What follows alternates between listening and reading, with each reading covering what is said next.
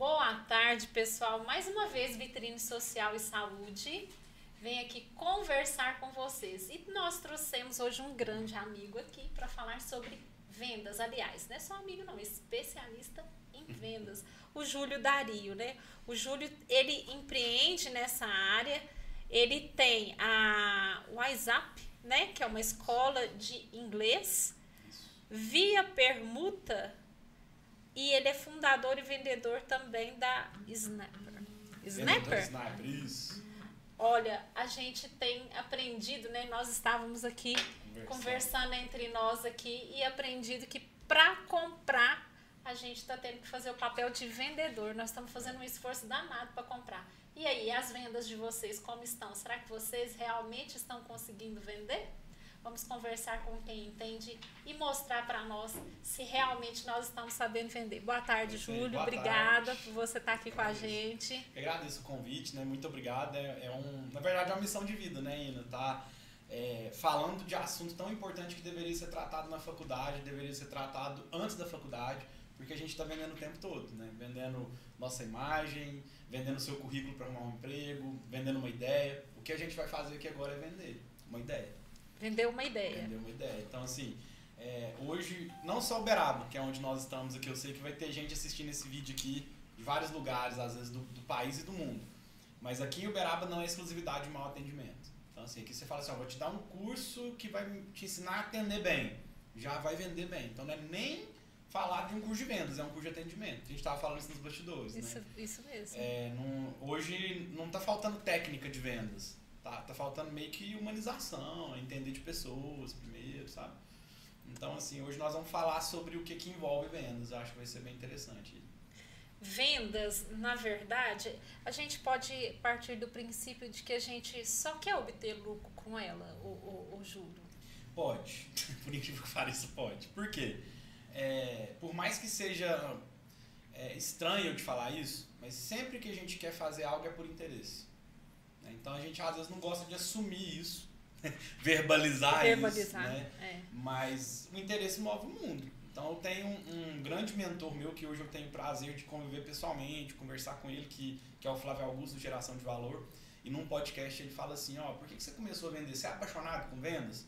Ele falou, não, eu aprendi a vender por interesse. Eu queria levar minha namorada no cinema. Eu não tinha dinheiro. Necessidade. Necessidade. Então, na verdade, por mais estranho que isso pareça, né, a gente é movido por interesse. Eu quero trocar de carro, eu quero vestir uma roupa melhor, eu quero dar uma condição melhor para minha família. E para isso, né, eu vou ter que trabalhar e eu vou ter que vender o tempo todo. Inclusive, falando em vendas, né, para você que está aqui, qual câmera que está? Essa aqui, essa aqui, essa aqui. Para você que está aqui agora nesse canal do YouTube, clique em inscrever aí, ó. Vamos começar a venda já, né? Começar a venda agora. já clica em inscrever, já curte esse vídeo, já compartilha agora quem está ao vivo com os amigos e quem está assistindo gravado também, já compartilha com os amigos que o tema de hoje é de necessidade pública. Né?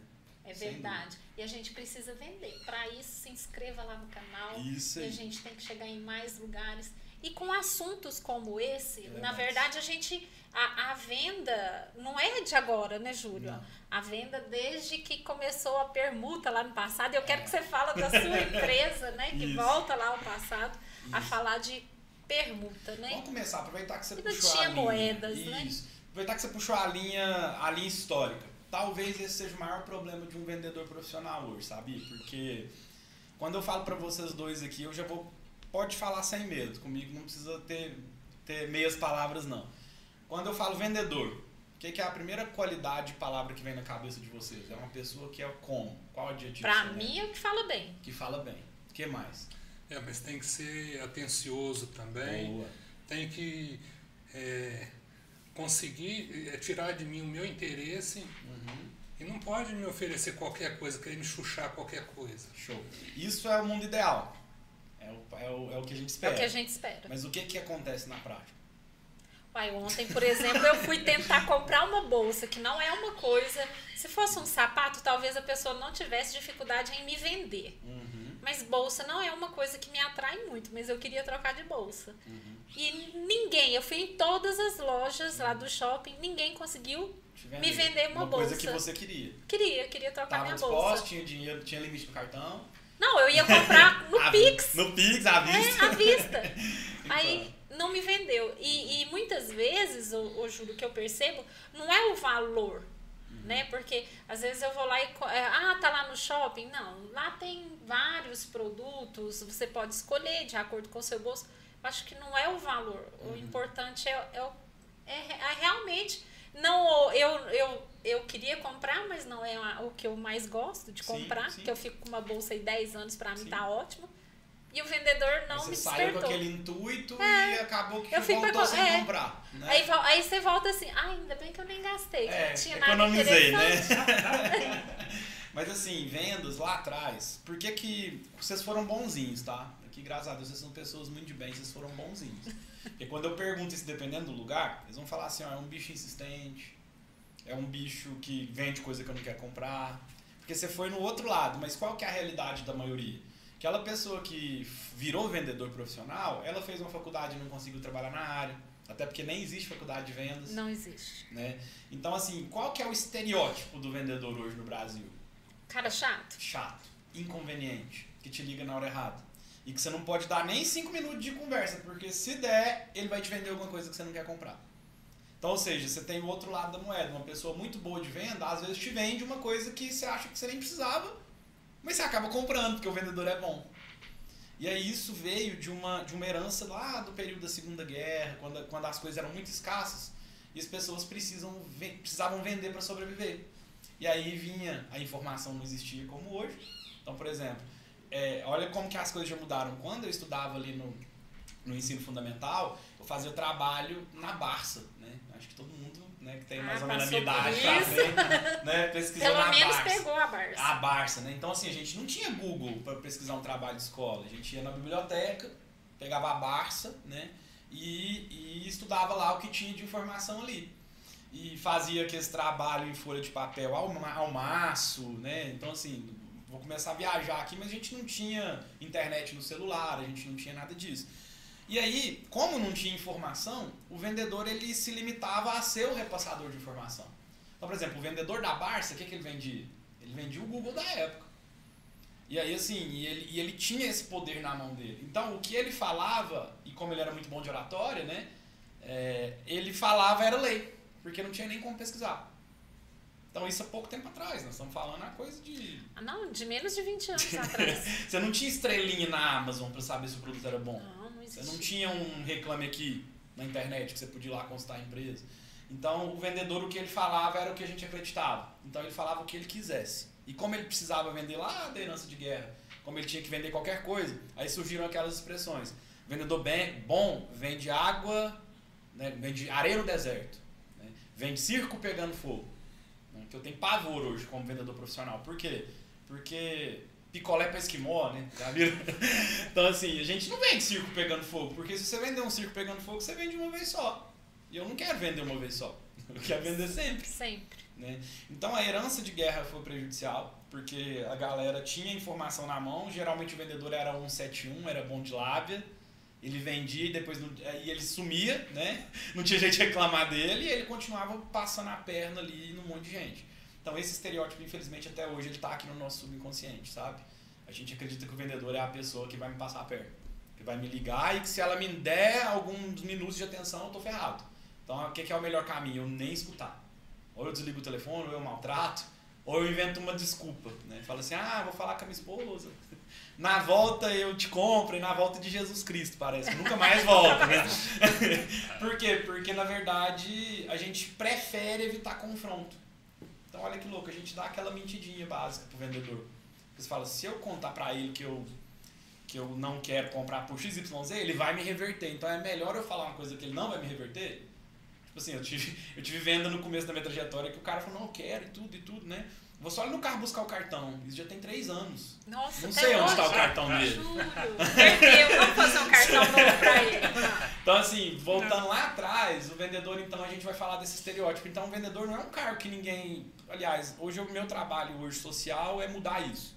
A gente vai conversar até o final dessa conversa, até o final desse, desse programa. Que, tipo assim, meu papel hoje é mudar essa concepção.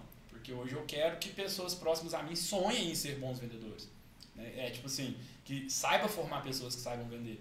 Porque hoje, se você. Tem uma frase que eu gosto muito que é o seguinte: me apresenta um vendedor que estudou tanto quanto um médico que eu te apresento um milionário.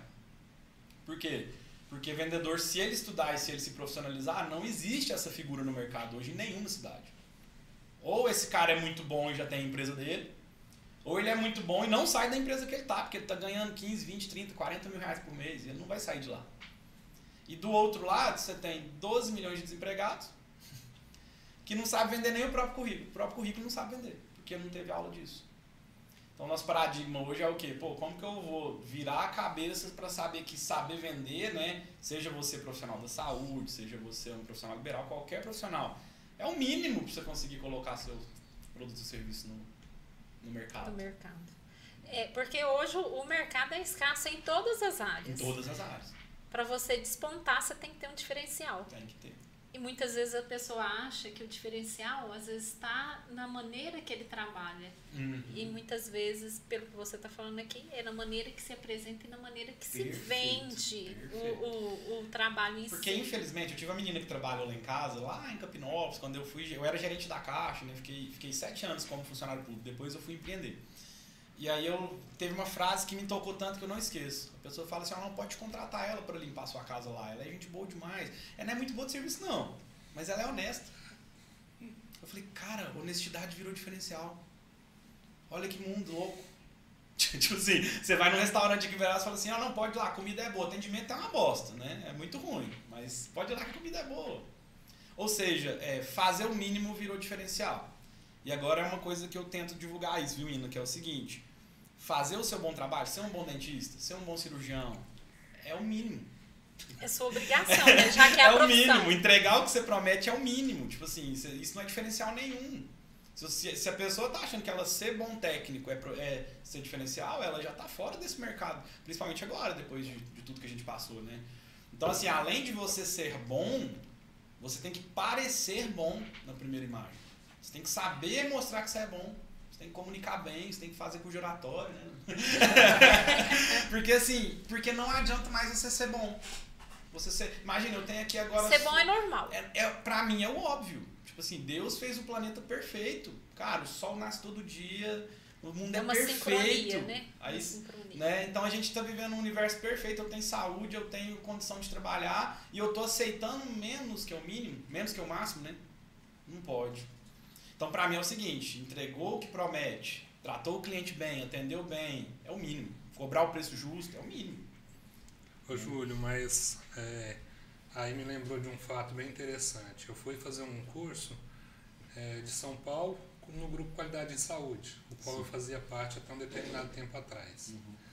E o Felipe Torres ele falava assim, ó, se você não aprender a vender, é, você pode ser o melhor profissional que, que for, que você vai ficar sem serviço no seu consultório. Perfeito. Mas aquele cara ruim de serviço, que não sabe fazer nada direito, ele sendo bom vendedor, ele vai fazer um monte de coisa errada na boca do fulano, mas vai estar com o consultório cheio o tempo Perfeito. todo. Perfeito. O Falou tudo. diferencial tá no. É, isso aí pra mim é uma das frases mais impactantes que eu falo nos meus surgimentos, que é o seguinte. É uma frase do Jordan Belfort. O Jordan Belfort fez muita, muita coisa errada. É o Lobo de Wall Street, o famoso vídeo, né? Que ele foi preso e né, fez coisa errada. Usou vendas pro lado negativo, que tem isso Uhum. também. Você dominar a técnica de venda, você pode fazer coisa boa ou ruim, como toda profissão, né? É, e aí ele fala uma coisa, entre você ser bom e você parecer ser bom, se você quiser, vamos falar só da questão financeira. Eu sei que nós vamos transcender o financeiro daqui a pouco, Sim. né? Mas vamos falar só da questão do, do sem, sem meias palavras. A gente quer crescer, a gente quer ganhar dinheiro, a gente quer prosperar, mudando a vida das pessoas, fazendo certo, sem roubar ninguém, né? Mudando nossa vida, Né? né, Júlio? A gente Isso. precisa primeiro mudar a nossa, né? Isso, é encher o copo de água para conseguir matar a sede de alguém. Para eu conseguir fazer isso, eu também preciso. Aí, o que, que o Jordan Belfort fala? Entre ser e parecer ser, o mercado remunera quem parece. Então, assim, o mercado ele vai cobrar. E aí, talvez essa seja a maior porrada que eu tive no meu, no meu método de vendas junto com o Neto Simões, que foi meu sócio, que a gente chegou numa conclusão ideológica que é o seguinte: vocês são bons dentistas. Eu sou bom vendedor. É, eu tenho o melhor curso de inglês que eu acredito que eu posso trazer para o Uberaba, o melhor curso de inglês que eu achei no Brasil, né, para trazer para cá. Vender isso bem é um papel social meu. Por que, que é um papel social? Porque se eu não sei vender isso bem, quem faz mal e vende bem vai roubar o dinheiro do meu cliente e não vai respeitar meu cliente. Então, ou seja, se eu entregar um produto bom, ok. É, e se eu não souber vender esse produto bem, eu estou fazendo um desserviço. Porque eu estou deixando quem pega o dinheiro do cliente e faz coisa errada vender para ele. E olha que louco, vender mais caro. Porque tem hora que o meu ainda é mais barato e melhor. E aí a gente entra naquele vitimismo, que eu acho que é algo que a gente precisa conversar aqui, que é o quê? O que, que a gente, como ser humano, faz? A gente acha que o problema é o terceiro. Uhum. Ah, mas é o cara que é bom vendedor. Ah, mas é o cara, a pessoa que, que engana, né? Só que a gente nunca assume que é a gente que deveria saber vender melhor, então. Porque se eu vendo melhor e mais barato, meu dever social era saber vender isso. Sim. Aí eu salvo, e aí o Neto chegou nessa frase, né? Que é eu salvaguardar o dinheiro do meu cliente. Ou seja, eu vender bem, eu protejo o meu cliente. Tem gente que tem medo de cobrar, né? Nossa, quanto que eu vou cobrar na consulta? Quanto que eu vou cobrar? Tem medo de cobrar. E aí eu descobri que se eu cobrar bem e cobrar o justo e resolver o problema, eu estou protegendo o meu cliente. Estou protegendo ele de, de, de, ele receber o meu melhor, que é a minha capacidade técnica de executar uma cirurgia, executar, né, principalmente na área da saúde. Eu acho que isso é muito importante. Né? Você quer estar na mão dos melhores. Só que os melhores não sabem vender. E a gente vai entrar num assunto desse daí que eu acho muito interessante. Uhum. Profissional da área da saúde sabe vender, Júlio? Ele te dá trabalho. Vocês tiveram aulas de vendas, né, na faculdade. Não é possível que vocês não tiveram, não, né? Não, que vendas de é, quê? Pelo contrário. Na, Venda de quê? O que, que nós podemos vender como profissional de na saúde? Na faculdade, além da gente não aprender a vender, a gente aprende que a gente tem que preocupar com o bem-estar do paciente, enxergar o paciente como um todo e resolver a questão do paciente, humanizar o paciente, mas hora nenhuma eles falam. E humanizar o dentista. Enquanto que a gente precisa cobrar, como precisa cobrar, como precificar. Isso. Isso a gente não aprende na faculdade. A gente vai aprender depois com as porradas no consultório. Com as porradas, depois que vocês estão lá, né? Trabalhando dia a dia. E eu, e eu gosto muito de trabalhar com o público da área da saúde, sabia? E da área que tem um código de ética muito sério. Por quê? Porque tudo que é um produto ético, você tem que tomar cuidado para vender. Não dá para você colocar outdoor com promoção de não, dentista. Não, não pode, nem pode. Médico, e nem dentista. deve. né? Tipo assim, se o conselho deixasse, eu não aconselharia. Por quê? Porque vocês fizeram um juramento lá, que, que na verdade, lá quando vocês formaram e tudo, né? Que existe uma ética muito forte lidar com a saúde das pessoas. É uma missão de vida isso. Então, o que, que aconteceu com muitos dentistas, muitos médicos, muitos advogados? A área da saúde é clássico isso ele acredita que vender é errado. Parece que tem, geralmente é, tem pecado. até um pecado. E que o código de ética não deixa eu vender. Fala assim, é um absurdo o cara pensar que o código de ética não deixa eu vender. Como é que ele vai sobreviver? Ele deixa vender. Ele não deixa fazer publicidade e marketing de qualquer jeito. Mas vender Não deixa virar uma feira. Virar uma feira, virar promoção. Ah, não, vem cá, faz um clareamento que eu te dou uma restauração. Não, peraí. né? não, não existe fazer um marketing desse jeito. Então, o dentista, o médico, o advogado, eles têm essa trava. Eles acham que pelo código de ética ser muito exigente, ele é proibido de vender. E aí ele cai naquele erro de colocar uma salinha até separada, que é a sala do, parece que é a sala do abate, né? que é onde o orçamentista, é, onde o orçamentista fica. O médico geralmente deixa isso na mão da secretária e quando a secretária é bem treinada ainda vai, ainda vai bem. Quando o médico já tem uma relevância, o dentista já tem um nome, já é mais tranquilo. Né? Mas quem está começando na profissão é um sofrimento, gente. Porque ele acha que é, ele treme para passar orçamento, tem medo de cobrar. Por quê? Porque ele não aprendeu que vender não tem nada de errado. Pelo contrário, né? O mundo só se movimenta porque as pessoas vendem o tempo todo. Vendem negativo e positivo. Então, profissional da saúde, Ina, hoje eu treino meus vendedores como se eles fossem profissionais da saúde, sabia? Gente, isso é uma vergonha. a vergonha. É, Sabe por quê? Porque eu acredito que a hora que uma pessoa chega com uma dor de inglês, vamos falar de inglês, né? Eu trabalho em vários mercados, vendas é um deles. Eu trabalho treinando pessoas de vendas e vendendo no curso de vendas hoje. Né? Você aprimora então, todo é, dia? todo dia. Eu tô com um time de vendas na linha de frente, faço vendas todos os dias. Então nunca vou falar uma coisa que eu não faço. Começa por aí. Curso de venda foi a última empresa que eu abri. Porque eu estava trabalhando com venda e via dor. Eu falei, cara, então se tem dor, eu preciso trabalhar nisso. para ajudar mais gente. Esse é o intuito. Tá vendo como que parece com o juramento que vocês fizeram? Sim. Né?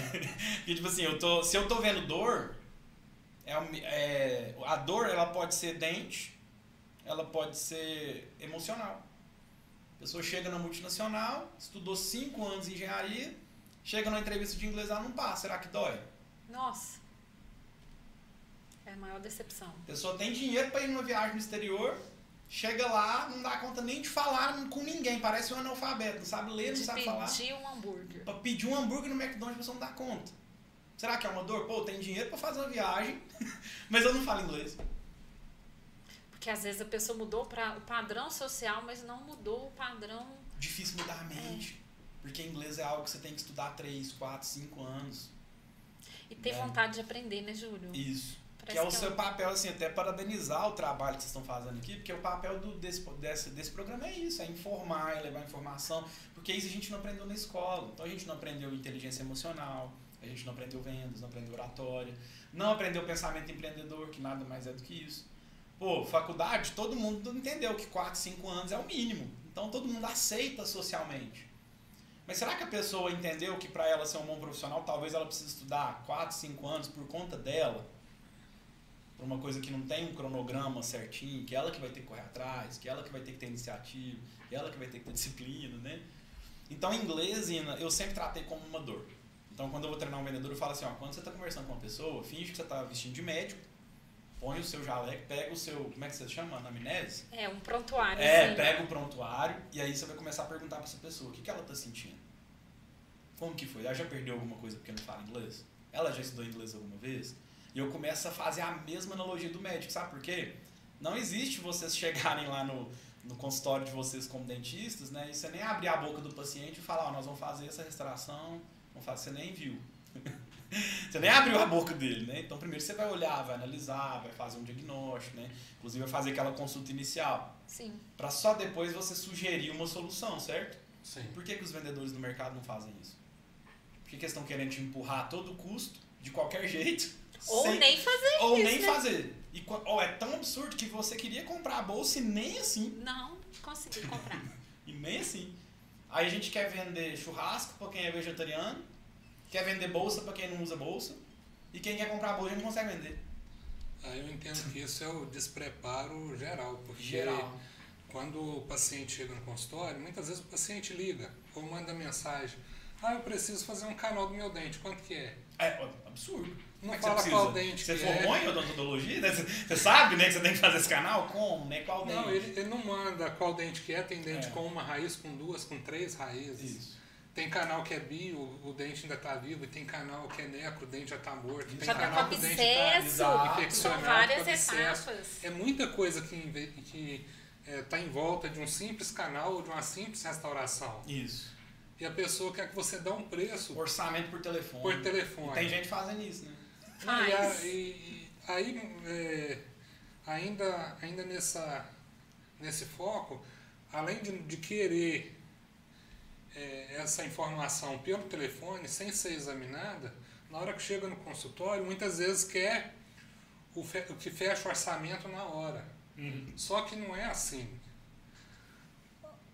A- o médico, o dentista, muitas vezes tem que planejar um caso minuciosamente, detalhe por detalhe, conversar com o paciente. Muitas vezes tem várias opções de tratamento, precisa passar duas, três opções de tratamento para o paciente escolher o que, que ele quer fazer, o que, que Uhum. adequa às condições dele. Mas a pessoa, a pessoa não entende isso e muitas vezes tem um monte de vendedor despreparado, que, é o, Que ainda é bem o faz. nosso caso, né? É. É. A gente não dá, não dá orçamento por, por telefone, mas muitas vezes a gente se pega numa situação dessa que o paciente não quer esperar uma, uma, uma avaliação correta, não quer fazer um exame radiográfico, Sim, sim. não quer fazer. Eu acho que todas as áreas muitas vezes precisa desse investimento de exames, tempo, de estudo. Até porque é a sua saúde, né? É Sim. algo que você. Por isso que eu sempre uso o, o exemplo da área da saúde. Por quê? Porque isso pra mim é tão óbvio. Tipo assim, se eu quero. Alguém vai abrir minha boca aqui, vai, vai colocar anestesia.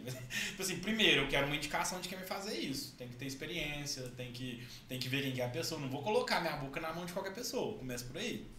né? Então, assim. E depois, óbvio, você precisa ter uma avaliação, óbvio que você precisa planejar. Tem pessoas no mercado que estão querendo comprar tratamento dentário assim, né, odontológico assim, mas será que esse cliente também é o ideal para você? Mas é a cultura, né? É. Foi criada uma cultura onde vai, trata do dente, desde o dentista prático, vai lá, passa o motorzinho, bota uma obturação e Porque Pronto. naquela época não existia nem agenda, Exato, Júlio. Era, a- essa- a, pessoa tirava o dia pra ir no dentista, ficava na sala Ficava de lá. E essa era por cultura, ordem de chegada. É. essa cultura está impregnada até hoje, pelo menos na nossa área. Sim. Então, ou seja, o paciente ele vai no seu consultório. é, e se você pedir um hemograma, é Eu te provável que questiono. você apanha. Não, e É, questiona. É questiona. Pra Mas que eu, isso, né? mas eu preciso saber, se eu vou fazer uma cirurgia no paciente e ele for um diabético e estiver descompensado, Uhum. durante o estresse da cirurgia, essa diabetes dele pode subir muito, ele pode passar mal na minha cadeira Sim. e eu ter que chamar o SAMU. Sim. Se tem alergia a algum medicamento, um choque anafilático, mata rapidinho. Não dá Exato. tempo nem de socorrer. Nem saber. Então, a gente tem que conhecer com detalhes a saúde do paciente. Eu tenho que saber se, se no caso das mulheres, se está gestante, se não está, como que está, como que deixou de estar. Tem que conhecer para não deixar o paciente em nenhum risco. Mas assim, aí a gente vê pessoas, não, vem aqui na clínica que eu vou te dar uma limpeza de graça, vou fazer isso, e É. botando isso na mídia. É. É ferindo o código de ética Além de ferir o código de ética, não respeita o consumidor, né? Ah, eu Então, não, tipo assim, as eu, duas- não, eu não cobro aparelho. Uhum. Só que aí o paciente quer ficar dois anos e meio, um ano e meio, dois, dois anos e meio com o aparelho, vai ficar cinco pagando manutenção. É isso. É. Então, a- Quer transferir isso para a realidade de todos agora? Sim. Aí vocês vão entender por que, que eu faço da área da saúde. Eu até fiz, né? é, é, eu fiz um curso de venda para dentista, né? Junto com o Dr. Hélio. E aí, é, um grande amigo, e ele me falava dessa dor que vocês tinham. Aí, tipo assim, cara, eles estão passando orçamento por telefone. Tem gente antiética fazendo. Aí parece que dá vontade de fazer, que ele tá vendendo porque ele tá fazendo. Aí, aí gente que tá começando, que errou, né? Aí eu falei, Hélio, é engraçado, cara. Lá no meu treinamento de vendas, eu faço de tudo para as pessoas conseguirem mostrar que é igual uma área da saúde. Vou explicar por quê. Existe uma teoria das caixas. Esse livro é um livro muito legal do Dan Ariely que chama é, Previsivelmente Irracional. É um livro sensacional. Por quê? É muito simples. Se eu falar para vocês assim, pensa em dois carros. Pensa em dois carros. Um carro é 30 mil e o outro carro é 200 mil. Que carro vocês pensaram? Qual que você pensou aí? Ah, eu pensei. Um de 30 e um de 200. Qual que você pensou? Precisa ter medo de errar, No não. de tá? 30 eu pensei num da Vox. Um Vox. Que Vox? Qual que você visualizou aí? Ah, hum, que eu já conheço mesmo. Uhum. Um Space. Um Space, É. beleza. Aí um de 200 eu já pensei um, um importado. Um importado. Que é uma BMW, uma Mercedes, um Audi. Nem chega nisso não, que os Tá. esses eu sei que é Quer mais, mais? caro. Ah, mas usado. Usado você Ah, acha. usado vai, Mas- usado mas se vai. pensar É. num carro da Volks por 30 mil novo, você não Novo Não não, compra, não, os 30 novo usado. não, é É usado, eu usado. já pensei É. usado. Aí, você pensou? 200 mil, olha, num carro que não dá problema básico, seria um golzinho, alguma Um coisa golzinho. nesse sentido. Beleza. Usado. Usado. Usado, tá mas, vamos, mas vamos pensar num carro importado. Uhum. É, eu, eu pensaria num. Sei lá, pensei demais. Pensou, nem achou, Tá fora do meu achou. foco. Não achou. Mas é eu porque não tem resposta Honda, né? certa. É no Honda, Honda Civic, No sei lá, Honda. um Honda, é, apesar que o Honda Civic é, vamos um pouquinho, nesse valor dá pra comprar um novo top de linha, vai ser um pouquinho menos de 200. Mas não tem resposta certa e errada, mas o que eu fiz com vocês aqui é o que o Dan Ariely faz nesse livro. A gente pensa preço baseado na concepção de caixas. Então, peraí, eu vou pensar um carro de 200 mil, Do que já existe. né, Cada um vai ter uma concepção de carro, mas provavelmente vai ser aquele preço ali. Um vai pensar na Mercedes, um vai pensar na BMW mais usada, outro vai pensar no Honda Civic top, às vezes um, sei lá, um Corolla híbrido, 200 mil. Um Corolla, aquele Corolla Cross híbrido, 200 mil. Tava olhando esses dias, novo. Né? Ah, Né? Então, assim, é, cada pessoa pensa de um jeito, mas a gente tenta colocar em caixas. Tipo assim, ah, caixa de caixa de 30, caixa de carro, caixa... E aí no inglês eu tenho um problema. E qual é o problema? Que vocês da área da saúde não deveriam ter. e agora vem a coisa que, por isso que eu falo que eu sempre falo da área da saúde.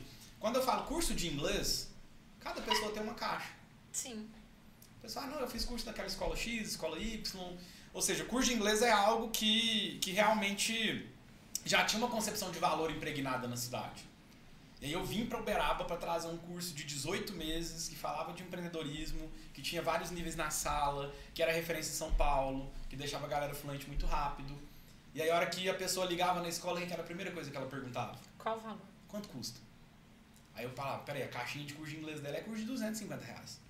Não é o que eu vendo. Eu vendo meu, na época, hoje com a pandemia, graças a Deus, a gente ainda nem tem essa dificuldade mais, porque os negócios ficou muito mais barato, mais online, mais moderno, né? Mas quando eu vim para Uberaba, meu curso era o dobro. eu pegava assim, meu, meu primeiro concorrente, o meu já era o dobro.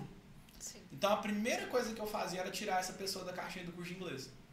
Aí a Aina me ligava e falava assim, Júlio, quanto que é o curso de inglês aí?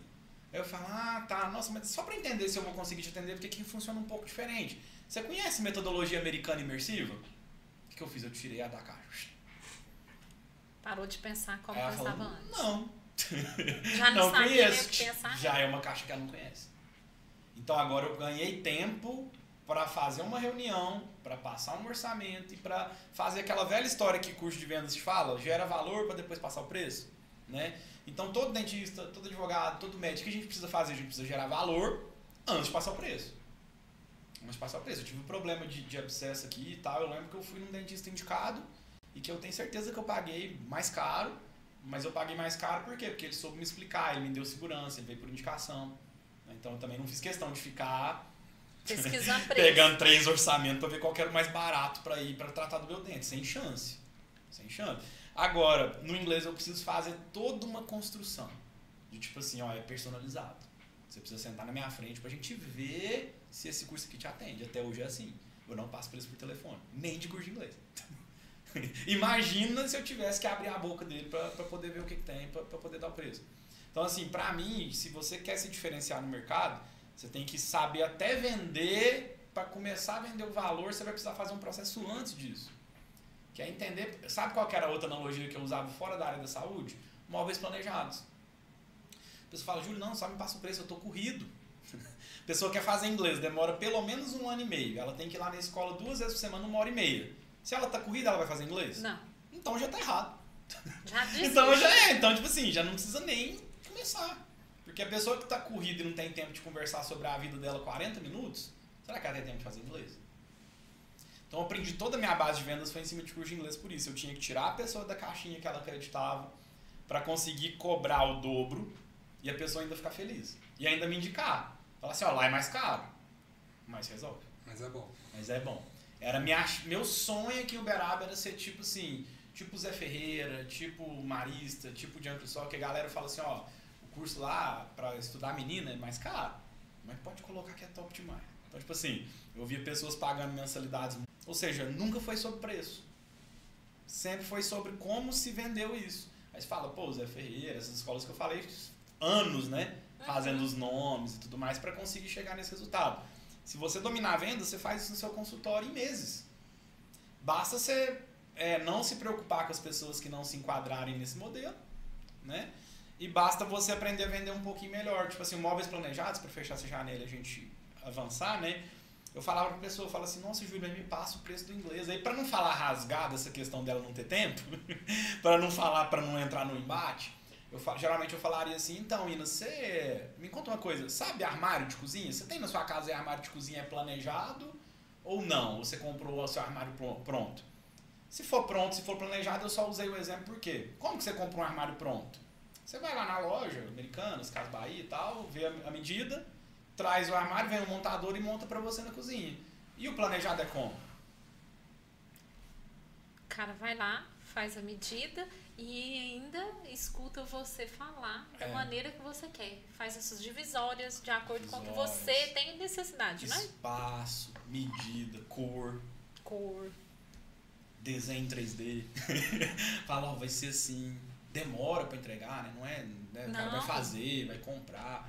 Então, o meu trabalho como vendedor profissional, ele tem que ser percebido como móveis planejados. A pessoa paga mais caro, a pessoa não vai comprar pronta. E aí eu vou desenhar para ela um modelo. Então, no meu discurso de venda da, da WhatsApp, eu até falo assim, ó, eu não sei se a WhatsApp te resolve, porque é um curso diferente. Pode ser que eu converse com você e perceba que o melhor escola é outra. Eu vou te indicar outra, eu vou perder a venda, não tem problema não. Mas eu quero ter você como cliente em tudo que eu vendo. Não é só eu falar assim, ó, o cara me enganou aqui, me vendeu um curso de inglês só para ganhar comissão. Então minha base de vendas vem tudo disso. Então acho que a gente conectou os assuntos. Então é só para a área da saúde.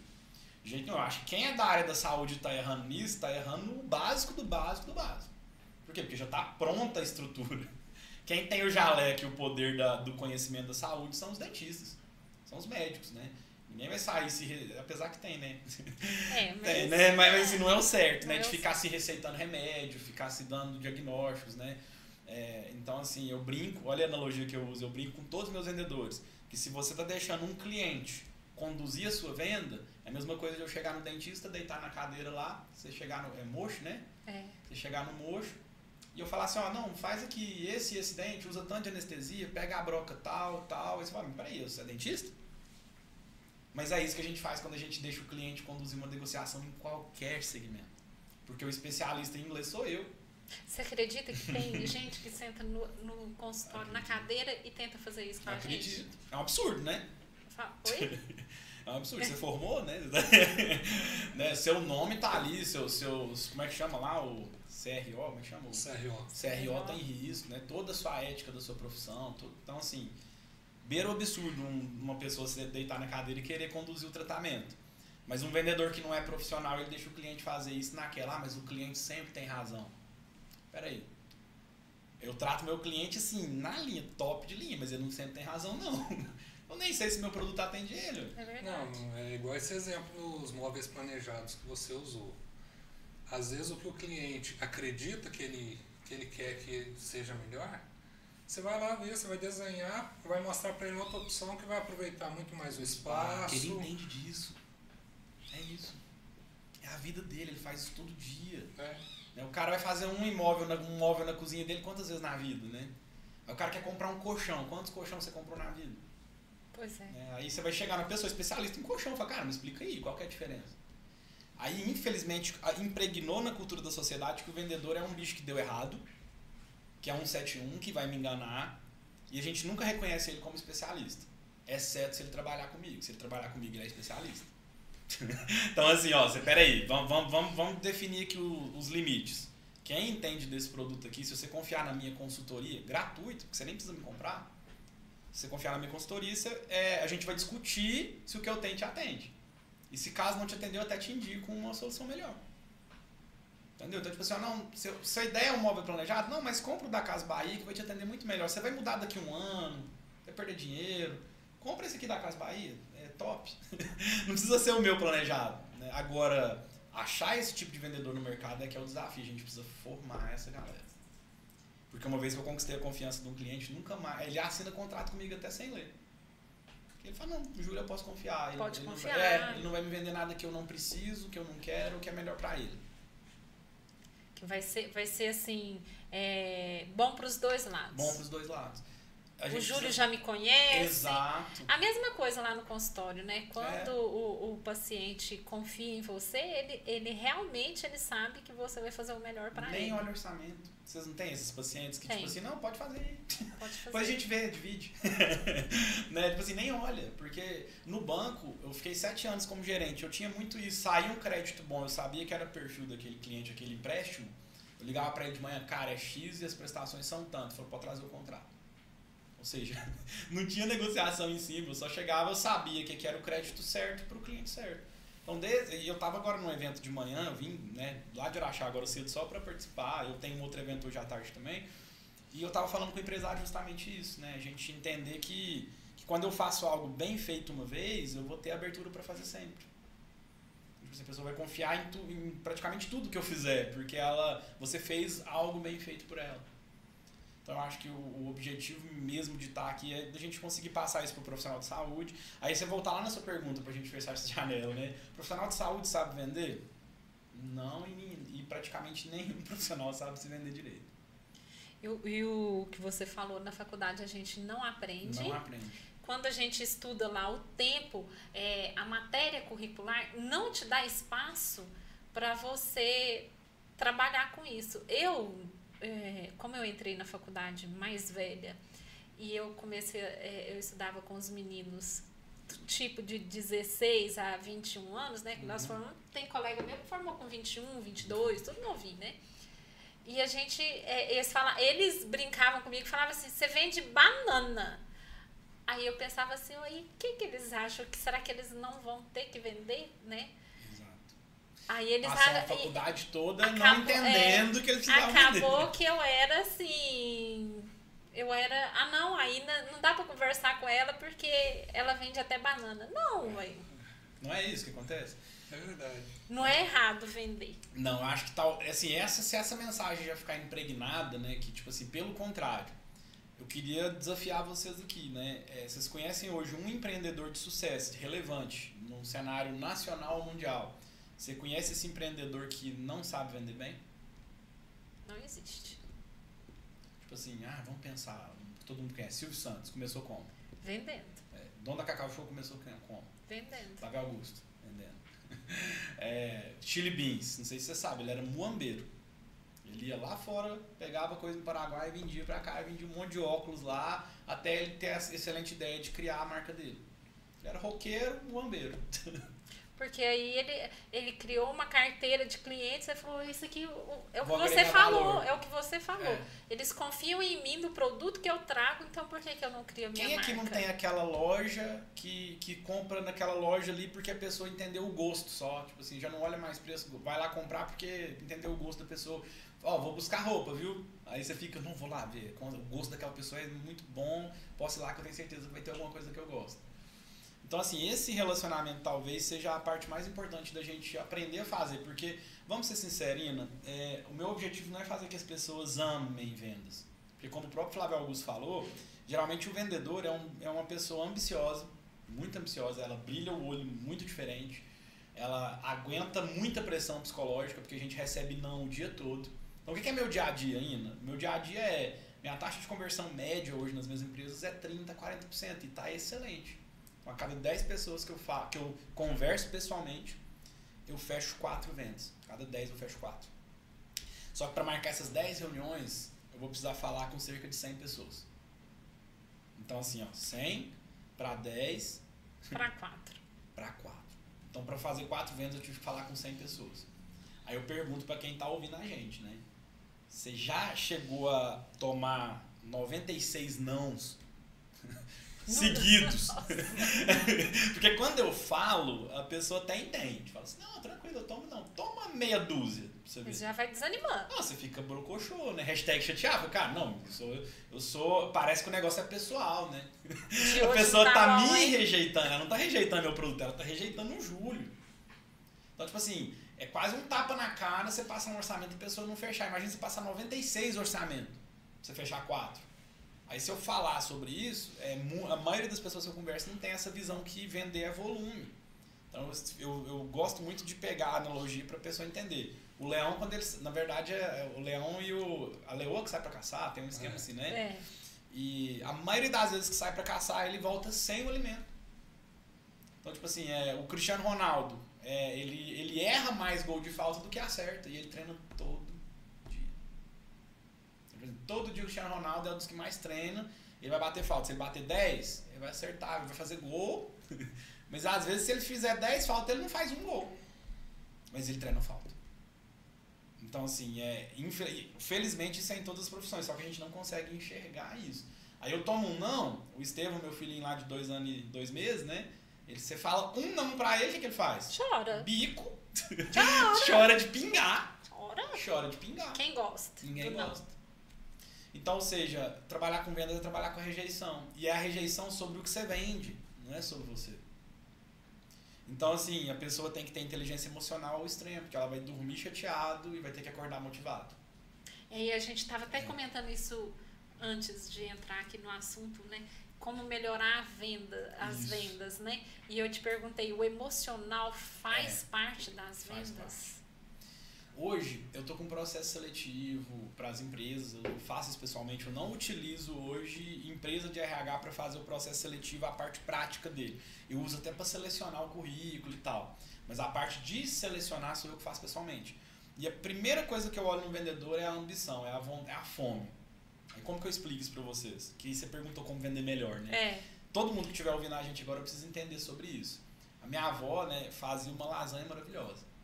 Lasanha sensacional. Uma lasanha, um arrozinho com alho, sensacional. E assim, e se eu chegasse lá com fome, era a melhor coisa do mundo. Né? Por quê? Porque ela tinha comida que eu gostava de comer e eu tava com fome. Agora passa no McDonald's, empanturra de, de, de batata, de sanduíche e vai na mesma lasanha da minha avó. Será que eu vou comer? Apesar de ser muito melhor, apesar de ser excelente comida, né? Apesar de. Cara, eu não vou comer porque eu tô. Sabe aquele né? negócio que você bate o olho e fala, hum, nossa. Agora não dá. como diz minha mãe, repunando, né? Não, não quero. Então, tem muita gente que, que fala que quer, mas na hora de fazer, ela não tem essa fome. Ela tem a faca, o queijo na mão, mas ela não tá com vontade de comer. Ela até fala. É eu ontem. É, Até é queria, isso. mas É isso. Minha esposa tá lá grávida, né? Hoje ela pegou lá pra comer uma coisa e falei assim. A gente faz isso inconsciente, né? Porque se eu abrir aqui e vou levantar, vão levantar a mão numa sala de 100 pessoas. Fala assim, quem quer melhorar de vida? As 100 vão levantar. Acho que não vai ter um doido que vai falar que não quer. Todo mundo quer melhorar de vida. Mas quantas pessoas estão com fome de mudar de vida? Tipo assim, fala, eu pago o preço, pode deixar, é comigo. Ó, me, pode, o que você mandar eu fazer, eu faço. tipo assim, no nível de, de entender que a gente precisa entregar para a vida para a gente receber de volta. Plantar para colher. Lei básica. Então eu vejo hoje as pessoas, ah, mas tá muito difícil o desemprego. Ah, 12 milhões de desemprego. Até diminuiu, tava 14 milhões até o ano passado, agora é 12 milhões. Mas será que essas pessoas, não, não tô julgando ninguém aqui, tá? Mas será que essas pessoas, elas estão se tornando empregáveis também? Será que ela tá com a ambição lá em cima, com a fome lá em cima, com a vontade de, de vencer? Será que ela tá precisando de uma palavra num podcast para acordar e falar assim, ô, Oh, é verdade. Acorda, fi. Tipo assim, se você com essa. Você vai ter o telefone tá dormindo, né? tá deixando a vida levar, igual o Zeca Pagodinho. Então, assim, Ina, não é a técnica e não é a inteligência emocional. Primeiro. Primeiro, pra mim, é fome. Tipo assim, se a pessoa pode ser super inteligente emocional. Se ela não se colocar, Mas, Júlio, você concorda comigo que antigamente você ter ambição, as pessoas. É, é, confunde com ganância. Isso, as pessoas falavam, não, não pode. É. Você não pode ser ambicioso. Era uma palavra feia. Eu lembro que eu era criança. é, você não podia falar que era ambicioso. De jeito nenhum. Não, era até um pecado, né? Era um pecado. E a gente, se a gente pegar a história e dividir é, a partir do momento que começou a surgir a internet, digitalizou e evoluiu a parte digital, nós tínhamos profissionais de saúde até um tempo atrás que não podia se fazer propaganda porque falasse, não, eu não vou fazer isso não. É até Ficava- meio sujo, né? É. Nossa, né? Eu tenho que ficar ali sentado no meu consultório esperando, o Esperando. paciente vir. É. Então, eu vinha pela indicação do outro que indicava aquele ali, Uhum. mas não se falava a respeito do trabalho, não se fazia propaganda, não se vendia, porque isso era feio. Sim. Essa geração nova agora é mais, é mais fácil a, se adaptar, adquirir esse conhecimento, Muito. porque ela já está antenada. Isso. Mas pegar a minha geração, falar pra você assim, ó, você tem que fazer isso, isso, isso, isso. Primeiro eu tenho que tirar um monte de entraves, um monte de Tem bloqueios que que foi limpar o criado. HD, vou É, formatar o HD Eu fui criado por uma geração que não aceitava isso. É isso. Lá em casa, meu pai esperava 10 horas da noite para ligar pro meu tio lá em Juiz de Fora, ou pra minha tia lá em Juiz de Fora, porque a ligação era mais barata naquele isso. momento. É E o telefone fixo ficava só em casa, não existia celular. Olha isso. Isso aqui que a gente tá fazendo aqui era inimaginável. Nunca, jamais. Cara, se falasse isso, voltar no tempo e falar pro seu avô que isso existe. Ah, tá louco, tá viajando, né? Internet. tô, tô acendendo lampião aqui, lamparina com cheio de querosene, né? Pra, pra- pra ter energia. Que é internet, né? Agora, Ina, você falou uma palavra que pra mim foi virada de chave. As pessoas confundem ambição com ganância. Então, assim, ó, tem lá os sete pecados capitais, né? Todos nós temos um de cada ali, dá pra escolher, né? dá pra você saber ali, todo, todos Nós, nós. nós é, trabalhamos eles mais ou menos, né, é, Júlio? A gente é. não deixa eles crescer muito, A não. gente esconde, evita falar, pra ver se não Gente, cresce, né? O da gula, ai, É. como um dia mais. outro Mas dia até o menos. cara que é super regrado na dieta, vai ter o dia que ele tá com gula e vai comer, ah não, eu mereço. Verdade. tipo assim, ou seja, é um sacrifício. Né? Então nós temos lá todos os nossos pecados, nossos defeitos, isso é normal como ser humano, né? Graças a Deus a gente está todo mundo no mesmo barco nesse sentido. Né? Só que a ganância é você usar de uma técnica de vendas para passar a perna em alguém. É você puxar o tapete. É você entrar naquela linha de que pra você ganhar alguém tem que perder. Então, tipo assim, ganância pra mim é isso. Tá? É, ambição vem da mesma linha, só que a ambição é você ter fome. É você falar assim, cara, eu quero dar uma vida melhor para minha família, eu quero colocar meu filho numa boa escola, é, eu quero tudo ali dentro do, do, do, do lícito. Então, gente, isso, eu tô falando com o Júlio, se vocês falassem com o Júlio de 14 anos atrás, eu era frentista de posto. E eu tava no posto abastecendo os carros, uniformezinho da Petrobras, o cara chegava com o cartão preto lá, Visa Infinity, cartão black, falou, não, quem será que ele roubou pra ter esse cartão?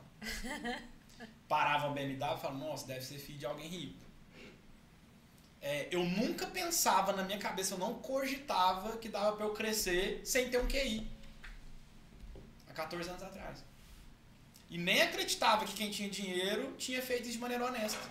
Olha loucura. E vou ser sincero pra vocês, eu só percebi isso agora. Porque eu fui questionar, eu tô começando um processo de escrever um livro, né? Então eu tô começando a organizar as ideias, como começou e tal. E aí eu peguei e pensei, falei, cara, que loucura, minha mente virou uma chave importante de falar assim, ah, eu sou capaz de ser o que eu quiser. Sim. Porque meu avô não tinha internet, não tinha, você acha, ar-condicionado, gente, olha aí, tá fresquinho aqui.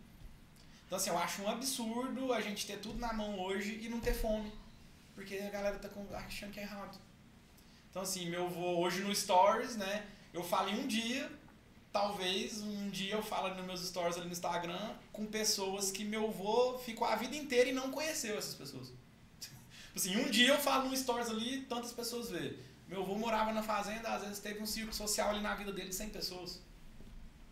Assim, ficou lá, morou lá. Relacionava só com cavalo. Com, né? Nasceu, cresceu. Cresceu lá, ia só na escola. Então, assim, hoje a gente tem tudo na mão por mais que a gente está com a informação na mão, a gente perdeu a fome de querer vencer e de acreditar que eu sou capaz. Então, assim, pra mim, minha maior venda hoje é pegar a pessoa e falar assim: meu filho, acorda. Você tem tudo. Internet, comida. Nunca foi tão fácil a gente conseguir as coisas, né? Por mais que a inflação, gasolina tá difícil, tá difícil. Tá difícil. Mas olha duas, três gerações para trás e olha como que era. Olha o início da nossa geração, é. Júlio. Igual você acabou de 14 falar. 14 anos atrás, é. quem que eu era? Nada. Até hoje eu não sou nada. Mas antes eu não era nada e não tinha nada. Né? Não era nada e nem acreditava que ia ter nada. nem acreditava que era possível ter alguma coisa. Pra mim eu ia ter que roubar ou arrumar um QI.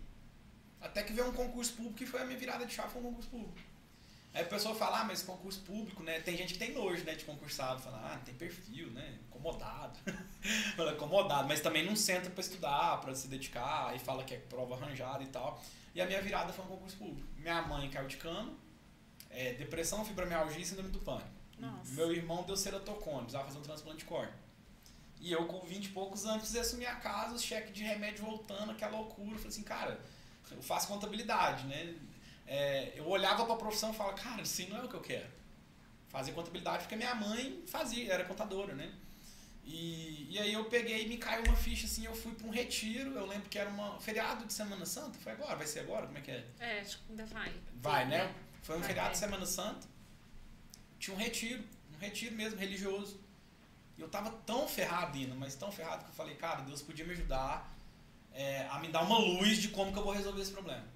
E aí eu peguei um ônibus, nem dinheiro pra ir nesse negócio eu tinha, mas arrumei um jeito, peguei um ônibus lá com a galera, fomos pra esse retiro, ficamos lá quatro dias estudando, estudando evangelho, estudando, né, aprendendo coisa básica, né, de, de religião que eu não tinha muito acesso, né, nunca tinha me interessado. Toda pessoa que eu conversava falava assim, Júlio, você vai ter que achar uma coisa para você focar. Ó, você tá com esse problema? Foque em alguma coisa, foque em alguma coisa. Nessa época, eu fazia, eu tinha escritório de contabilidade com a minha mãe, eu tinha pedido conta do posto de gasolina, ferrado financeiramente, todo mundo de cama lá, como eu disse. Fazia uns bicos de despachante, fazia contabilidade fazia matemática numa faculdade de Juiz de Fora que tinha um polo de distância na Chá. E aí eu bati aquilo tudo na mesa e falei, cara, nada disso aqui é o que eu quero. Aí, eu, aí foi onde eu descobri que é mais importante você saber o que você não quer do que o que você quer. Porque, porque eu olhei tudo aqui e falei, não quero nada disso. Aí, pum, concurso. Falei, pronto, é só estudar, né? Eu, eu acho que é, é, eu nunca fui o melhor aluno, mas eu sempre tive facilidade. Então eu tinha 40 dias para estudar. E eu já não sabia, hoje eu sei, né? Eu já tinha algum princípio de querer ser vendedor, eu não sabia disso. Mas aí eu tive a ideia de conversar com todos os meus professores, estava no último período da faculdade. Falei com todos os professores, falei, ó, é, minha mãe tá assim, meu irmão tá assim, lá em casa tá ferrado, eu tô sem dinheiro, não tenho dinheiro pra nada, vai ter um concurso daqui 40 dias, então eu vou ficar 40 dias sem vir na faculdade. É, tranquei a matemática, entreguei o serviço de despachante para minha atual esposa, ela era minha namorada. Cheguei pra ela, sentei e falei, Aninha, ó, eu preciso que você me ajude nisso porque esse dinheiro aqui é pra comer. Eu tenho 40 dias pra mudar a minha vida. Nossa. Engraçado ser 40 dias, né? Porque era 40 dias. Eu ainda falei assim, simbólico demais, né? É. Tal dos 40 dias. E eu falei assim, eu tenho 40 dias pra mudar minha vida. Se eu não acertar esse tiro, daí vem o sniper. Se eu não acertar um tiro, eu perdi. Tipo assim, era a chance que eu tinha na minha vida. E aí o que, que eu fiz? Eu parei tudo que eu tava fazendo e fui estudar pro concurso. E nisso eu vinha. Anteriormente eu tinha parado de beber, parado de fumar, eu já tava com um problema já sério com isso também, que era, que era algo que eu tava entregando também que não tinha nada a ver com o que eu queria. Até hoje eu nem, nunca mais encostei álcool na boca depois disso. E aí estudei esses 40 dias, ainda, coisa de 14 a 15 horas por dia. Porque eu também cheguei na conclusão que estudar muito cansado também não vale, não valia muito a pena. Então eu dormia tem bem. absorção. Isso, dormia bem, estudava, almoçava, estudava, dormia. 40 dias seguidos. Chegou a prova do concurso, tinha 100 mil pessoas, passei 10 terceiro. Aí comecei. Proporção boa, hein? É. Aí, óbvio, né? 100 mil Brasil inteiro, tinha as divisões e tal, foi pro Uberlândia. Comecei a trabalhar na agência de Araxá. Desde então eu comecei a acreditar que eu era capaz de fazer as coisas. Tipo assim, o concurso foi uma virada. Eu falei assim, cara, se eu estudar, eu passo. Se eu dedicar, eu recebo. Aí o primeiro salário, eu lembro direitinho, até hoje, eu tenho a nota fiscal disso. Eu fui, peguei, minha mãe reclamava uma geladeira que tinha lá em casa. Uns oito anos eu via reclamar. Geladeira não vedava, conta de luzinha cara, o congelador derretia o sorvete quando tinha, o feijão descongelava. Primeira coisa, peguei meu salário, fui lá na casa Bahia, tuf, em geladeira à vista, leva lá em casa. Aí eu comecei a falar, putz, cara, eu consigo fazer muita coisa. E aí deu sete anos de banco, pra mim o banco ficou, não sei se isso é pretensão falar isso, mas depois de sete anos o banco ficou pequeno pra mim. Pequeno. É, dá pra perceber, né? Vai crescendo, crescendo. É, cresce, cresce, cresce, chega um ponto e fala assim, olha, dali desse, desse limite aqui eu não quero passar. Dali eu não quero ser aqui meu chefe. Sabe aquela visão de você bate o olho no seu chefe e fala assim, não quero ter a vida desse cara. Não quero criar meu filho nesse ambiente. E aí foi mais uma vez que eu falei, ah, não, não quero isso, agora eu vou arrumar outra coisa. Aí vendi minha casa, vendi meu carro, comecei do zero de novo a abrir o WhatsApp. do zero. Aí deu nove meses eu saí do banco. Minha esposa nesse meio do caminho passou no concurso também. Vendi pra ela a ideia, lembra isso que eu te falei eu fui descobrindo que eu era vendedor, né? Vendi, ó, faz o concurso, a gente viaja, a gente se casou, veio morar em Uberaba e tal. E aí, é, no final das contas, ela também saiu. Aí hoje ela é minha sócia né, nos projetos e tal. E, e- e quando você fala assim que é, é pela segunda vez que eu ouço isso, né? É, você tem que saber o que você não quer pra sua vida. É muito importante. Porque quando você tira tudo aquilo ali que você não quer, o que você quer tá próximo. Tá próximo. Porque a gente quer tudo. Você não consegue. né? é. Tipo assim, ó, vamos, vamos falar. Quando eu fui sair da caixa, eu tava sendo promovido para gerente geral para a agência de Conceição das Alagoas. Com 20 e poucos anos. Ganhar quase 25 mil reais por mês. Eu olhei pra aqui, quem não quer? eu só for bobo, ué. ninguém me manda embora. Vou ganhar esse dinheiro aqui. Aí eu peguei e falei, mas peraí, eu quero daqui 10 anos estar na vida do- de uma pessoa que tá madura nesse negócio, que daqui 3, 4 anos eu preciso mudar de cidade toda hora, não posso fincar raiz em lugar nenhum, troca sistema político, troca tudo. Então eu comecei a ter que me ver e ter que militar politicamente, porque de certo nível pra cima na caixa é só cargo político. Não é novidade pra ninguém isso, né? É. Troca política, troca todo mundo. Então, tipo assim, eu comecei a me ver num momento que, cara, eu não quero deixar a vida da minha família ancorada em cima de algo tão frágil. Por mais que a galera fale assim, ah, estabilidade de concurso. Tá, e a, e a Ucrânia? E o concursado da Ucrânia, como é que tá? E o concursado da Venezuela? Será que recebeu? Polícia, bombeiro e professor de Minas Gerais ficou muito tempo sem receber. Muito tempo. Décimo terceiro parece que acertou agora. Décimo terceiro, férias, tá sem receber. Então, o brasileiro, é, em geral, isso, depois eu fui descobrir que isso não é só brasileiro, não. Isso vou corrigir. O ser humano, em geral, às vezes, ele acredita em, em que estabilidade existe. E estabilidade não existe. Eu posso atravessar a rua sem olhar aqui e morrer. E concursado público e morrer. Que, que vida estava essa? Uma doença grave. A gente teve vários casos na família agora de, de, de morte, assim, prematura. Vários. Pelo menos uns quatro ou cinco. Tanto de Covid quanto de câncer. E aí? Ela tava com a gente aqui agora. Puf, amanhã não tá aí. Júlio, quando a pessoa descobre esse lado de vendas, né, o emocional dela, vamos supor, ai, virei vendedora, é, tô tentando virar vendedora, mas hoje eu tô triste. Como que eu trabalho isso? Fala assim, não, eu preciso. Você falou assim, olha, a ambição. É, Mas tem hora que o emocional fala mais alto Fala. que a ambição. fala. Que eu desejo de ganhar, que eu desejo de levar alguma coisa. Tem técnicas pra isso, pra me melhorar essa parte emocional e conseguir vender? A única que eu descobri até hoje, eu vou ter que pesquisar mais sobre, pra ver se eu vou ter que continuar estudando, viu, Ina? Porque eu não sei se tem técnica mais moderna que essa, não. Mas eu sempre falo pra quem trabalha comigo, tá cansado, tá desmotivado, tá chateado, tá triste, né? Tá cansado? Vamos pegar, vamos resumir tudo isso em cansaço? Eu acho que cansaço é uma palavra que representa, né? Sim, Tá cansado, o que você tem que fazer? descansar. Não é desistir. Não é desistir. Você tá triste, cara, isso passa. Inclusive, eu tenho uma pulseirinha dos meus alunos que até escrito assim, ó. É, é uma história, na verdade. Eu até posso resumir a história aqui pra gente não tomar tanto tempo. Mas é o seguinte: diz que tinha um grande sábio que deu um livro pra um, um, um discípulo e falou assim: ó, você vai abrir esse livro aí na página tal quando você estiver no momento mais feliz da sua vida. E depois, na hora que você estiver no momento mais triste da sua vida, você também vai abrir esse livro. né?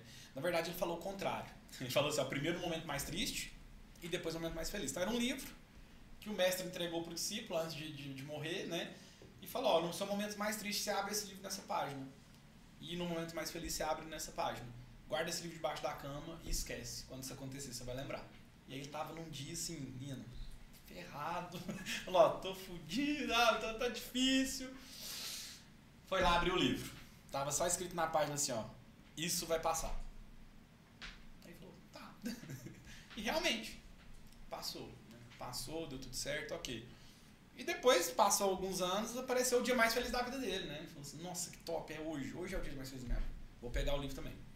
Foi lá, pegou o livro, olhou. Isso também vai passar. Ou seja, eu não posso comemorar demais quando tá bom. E eu também não posso ficar triste demais quando tá ruim. A gente tem tendência de achar que ou a gente é bom demais pra ser verdade, né? A última bolacha do pacote. Ou eu sou ruim demais, o cocô, como é que é a mosca do cocô do cavalo bandido.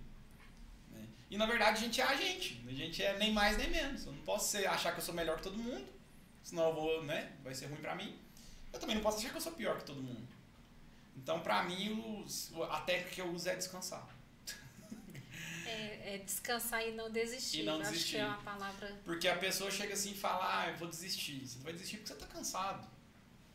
Né? Porque, tipo assim, vendas é não, é semanas dando errado. Existe uma estatística ainda que um vendedor ele pode demorar até um ano para rampar. O que, que eu chamo rampar? Ele olhar para trás e falar assim, nossa, valeu. É tipo academia. Decolei? É, não, tipo assim, aprendi. Ah, Sei fazer, me tornei um profissional disso. É tipo academia. Não dá pra ficar uma semana sem comer, fazer 10 horas de exercício e querer emagrecer. Vender a mesma coisa. é todo dia. Então, então, assim, eu acho que o, que o recado é esse. Assim, se você tá com vontade de desistir, né, descansa. Mas não desiste. A venda, o, o, o Júlio, a gente vê que você fala da ambição, você fala das conquistas. Aí você usou aí é, um termo que o pessoal usa né, em academia, é rampar? Rampar isso. rampar. Então, a venda acaba que ela consolida o ser humano. Eu tenho uma, eu tenho uma, uma experiência aqui que, que, com uma pessoa que veio fazer um processo seletivo e estava num momento que ele estava decidindo uma coisa muito importante da vida dele. Não sei se eu deveria falar o nome, mas eu vou falar porque é um cara que eu admiro muito? Que é o Caio Godoy. Então ele, ele foi fazer um processo seletivo lá na WhatsApp para trabalhar. Inclusive ele contou isso uma vez no stories dele. E eu dei uma reunião para ele de venda, que era, para ensinar ele a vender. E depois dessa reunião ele, eu vi que ele tava assim. A gente percebe quando a pessoa se envolve no que a gente tá falando. Vendedor, ele olha o não verbal o tempo todo. Então ele vê se a pessoa se mexendo. E aí ele, ele ficou in- inconformado. e aí ele me chamou no final e falou assim: Júlio, eu tô saindo. Eu não vou ficar. Tenho um plano de, de ser vereador aqui. Eu tenho um projeto. Eu gosto de coisa social. É, daqui, sei lá, eu não lembro, um ano, um ano e pouco eu vou ter esse, essa missão. E eu percebi que se eu tiver aqui, isso não é isso aqui que eu quero. Eu quero ser vereador. e foi uma reunião de vendas. E foi uma reunião de vendas. Quer dizer, na cabeça dele, ele precisaria, nesse período, estar focado em alguma coisa. Eu não sei o que ele pensou naquele momento. A hora que ele saiu de uma reunião de vendas, ele falou: Não, não é isso que eu quero. Aí depois ele. é, é, O que, que ele me contou dessa época? Ele, ele viu a, a, a ambição e a vontade de crescer e a vontade de ajudar que eu tinha. E eu tenho isso comigo, Nina. Pode ser comigo, pode ser através da WhatsApp, pode ser através da Vipermuta, e não precisa ser através de mim também. Pode ser através de um trabalho sensacional que ele pode realizar na política, que bom. Né? E, e assim, é, eu acredito muito nisso, Nina. A gente está aqui para ser vendedor e vender impacta as pessoas de certa forma que a pessoa mudar a vida dela se ela aprender a vender. Porque, primeiro princípio de venda, eu não vou vender para todo mundo. Aquele cliente que quer o orçamento no telefone, você não precisa vender para ele. Não é o seu cliente. Não é o seu cliente. Porque você já não passa o orçamento pelo telefone, então não tem como. Sabe aquele cliente que você fala assim, pra que que eu fui pegar essa criatura? Tudo dá errado na mão dessa pessoa. O ambiente uhum. que essa uhum. pessoa chega fica pesado. Tudo que eu vou fazer dá errado. Então essas pessoas eu não quero perto de mim também. então, assim, se eu não conseguir reverter ela para vir até o consultório, para pegar um orçamento com calma, para esperar, eu não preciso vender para essa pessoa, vou vender para outra. Tem uns que vai até faz, espera e depois você fala assim, meu Deus. Pra que que, que eu for fazendo na minha vida? é isso. Você dá vontade de devolver ele pro caminho que ele É veio. isso, mas o culpado é a gente, que corrompeu os princípios básicos da profissão. Isso aí é uma coisa tão básica, gente. Júlio, você tá dando uma aula tão especial pra mim, assim, que eu tô entendendo, porque agora até para atender o paciente, porque na verdade a gente vive de vendas. Sim. E aí agora eu vou perceber o paciente que não é meu perfil mais. Não, não, você não é obrigado a atender todo mundo. O meu vendedor ele tem que ser treinado para entender que ele não vai vender para todo mundo. Tem pessoas que não vão me comprar e tá tudo bem. Meu papel é achar quem tem o meu perfil, quem escuta o que eu falo e quem, quem vai me respeitar como autoridade. Por que, que o médico manda você tomar Plasil de 8 em 8 horas e você toma? Porque ele é autoridade. Ele tá lá com o jaleco, ele estudou para aquilo e você tá com dor. Lá no meu, na minha escola de inglês é a mesma coisa. Autoridade em inglês sou eu. Autoridade em venda, autoridade no que eu estou falando. Por isso que eu falo que estudar é o, é o básico do básico. Até a gente faça essa informação. Estudar é o básico do básico do básico. Você fala isso daí, aí eu, eu vejo assim, reflexo na minha vida, né?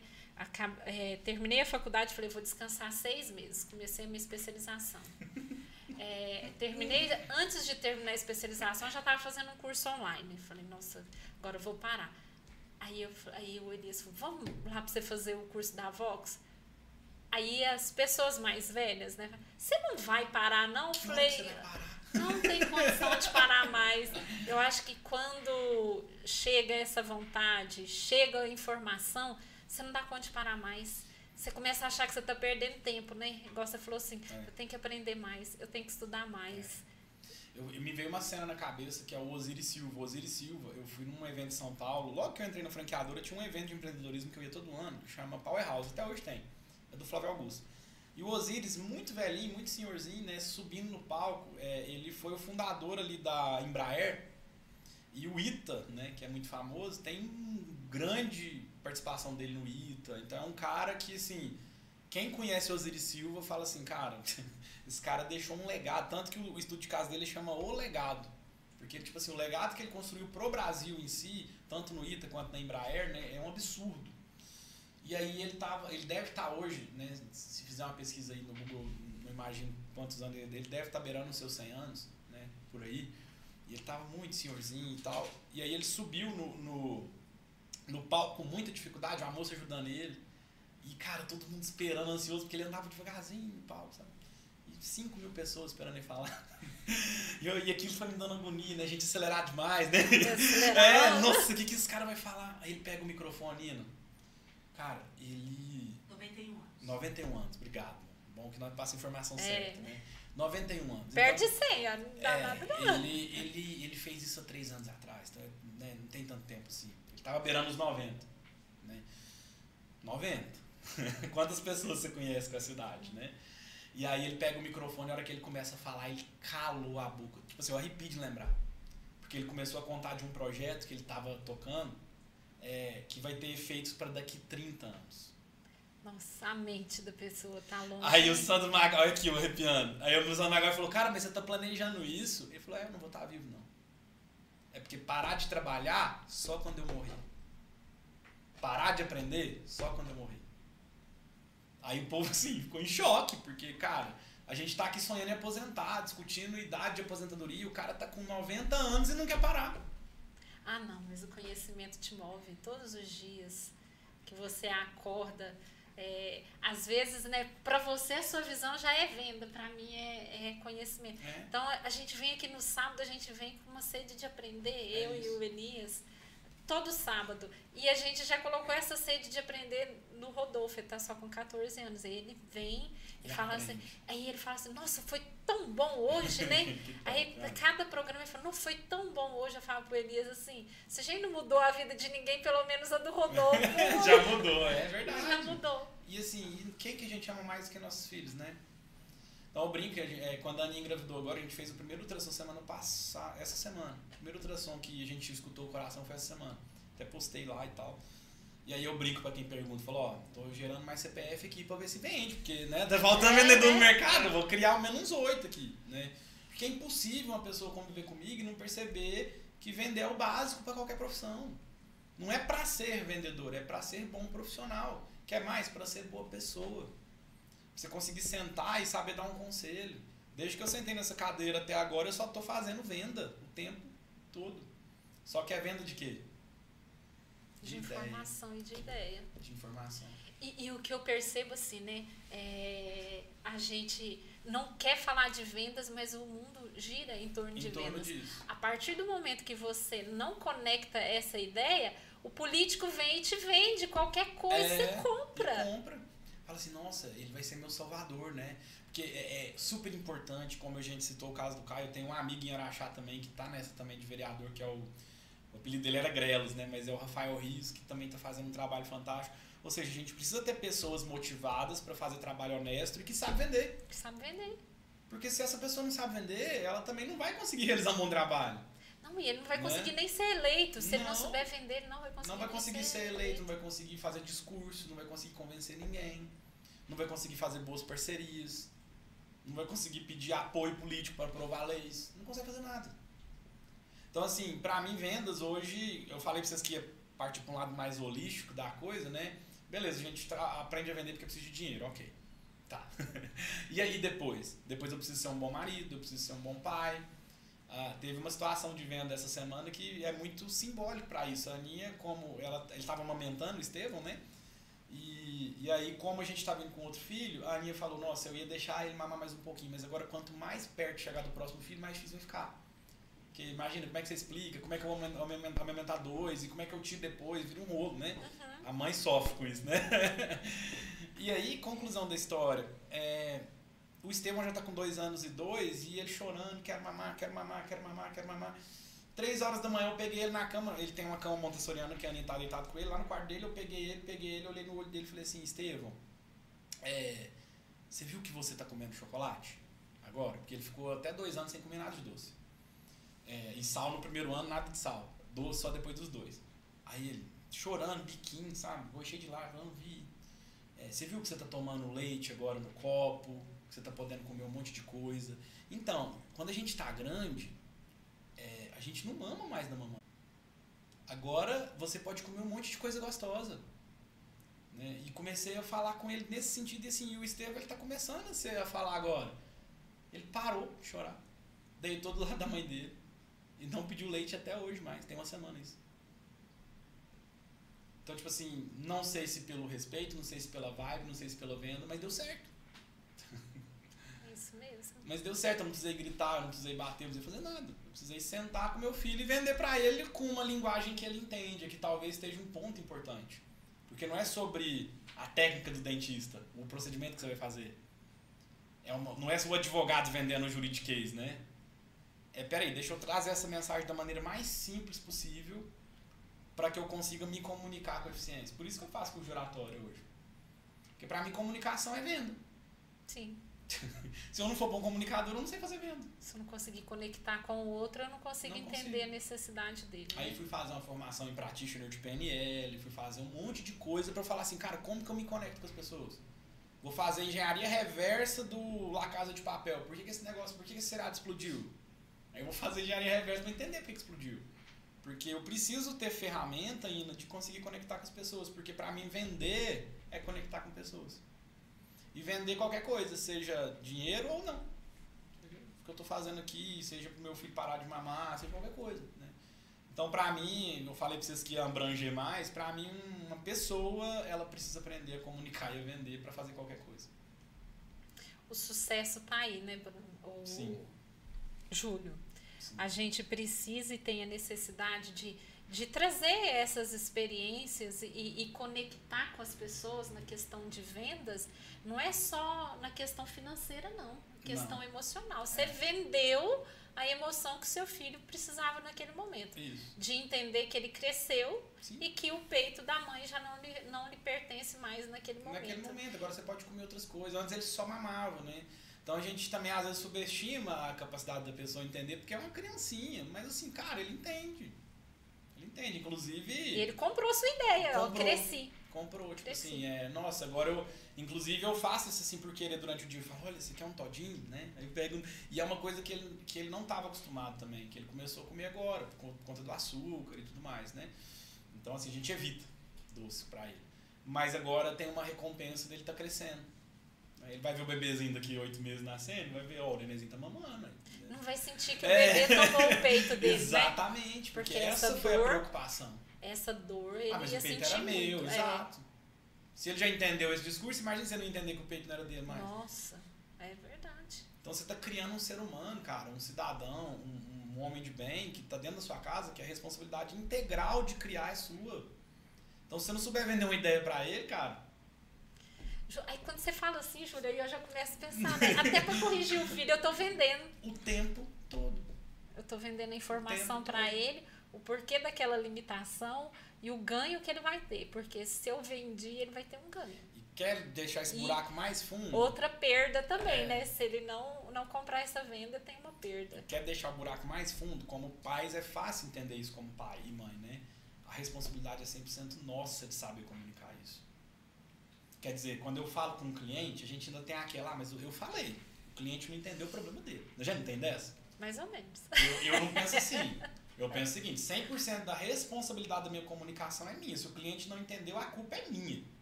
Eu que tenho que aprender a me comunicar melhor. Onde eu falei. né? Onde eu falei se aquele cliente não entendeu o que eu quis dizer? Como que eu melhoro a minha comunicação para ele entender melhor da próxima vez? Agora, com o filho, a gente nem pode. Pensar em errar. É óbvio, né? Tipo assim, é, a gente tem a responsabilidade sobre a criação ética, moral, espiritual, tudo desse, dessa criança, né? Então, assim, a gente não tem o direito de não saber vender. Quando você é pai e mãe. ah, mas Júlio, é, a gente vai errar? Claro. Eu erro venda, eu perco venda toda hora. Isso é normal, não, né? não existe esse negócio de, né? Aí arruma outra estratégia, Júlio. Aí, peraí, deixa eu fazer minha reflexão, porque eu falo, Ina, que é o seguinte: primeiro passo pra você corrigir um problema é você acreditar que existe o problema. Porque a pessoa tá colocando a culpa em terceiro, em política, em governo, em mercado, em, é, em concorrente. Quando eu tô fazendo isso daqui pra fora, a culpa é de quem? É de quem tá de fora. Quando a culpa é minha, quem tem que resolver? Eu. mudou tudo. Mudou tudo. Porque, tipo assim, tem gente que tá até hoje acreditando que o salvador do negócio dele é mudar o governo.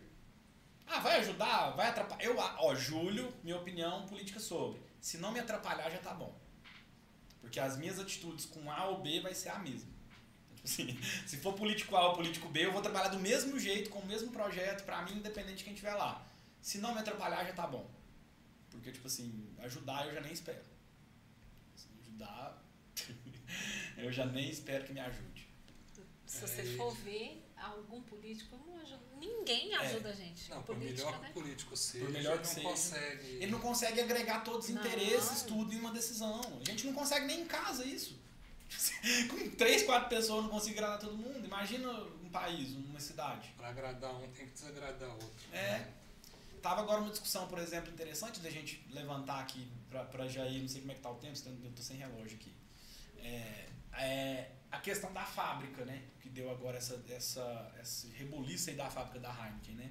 Aí eu olho pra aquilo e falo assim, gente, fui pesquisar. Primeira coisa, né? Cabeça acelerada, né? Aham.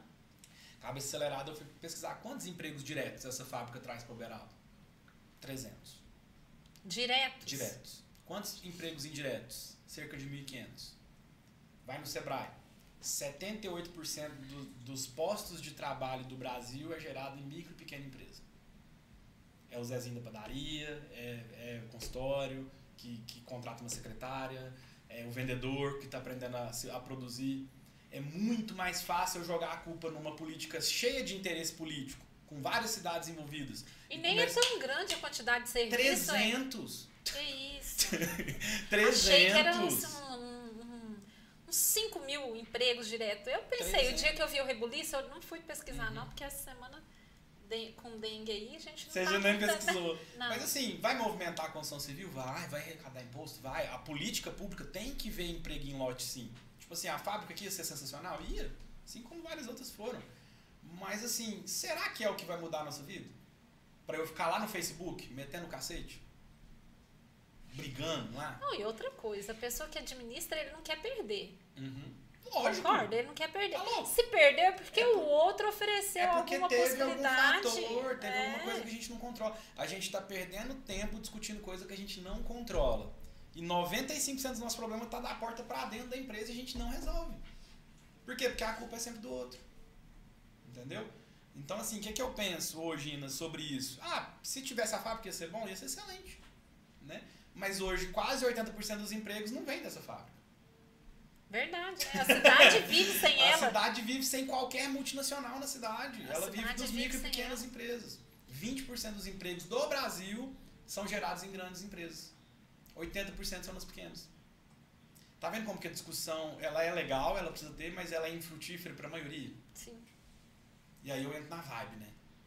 Entro nessa vibe de, nossa, discutível, que é bravo, bravo, incompetência, não sei o quê. Tá, e a minha competência pessoal, ela tá em dia? Não, apesar... Meu capim tá capinado lá em casa, né? Júlio, se eu já tô tendo tempo de estar lá criticando, É. é. porque eu tô perdendo tempo com alguma coisa que não me diz Posso respeito, criticar? né? Devo, né, Ino? Devo. Não, gente eu tem tenho que ser. ter informação, sim. Tem que né? ter, eu tenho que brigar, eu tenho que reivindicar, mas eu quero saber o seguinte, eu tô gastando energia só adequada com isso?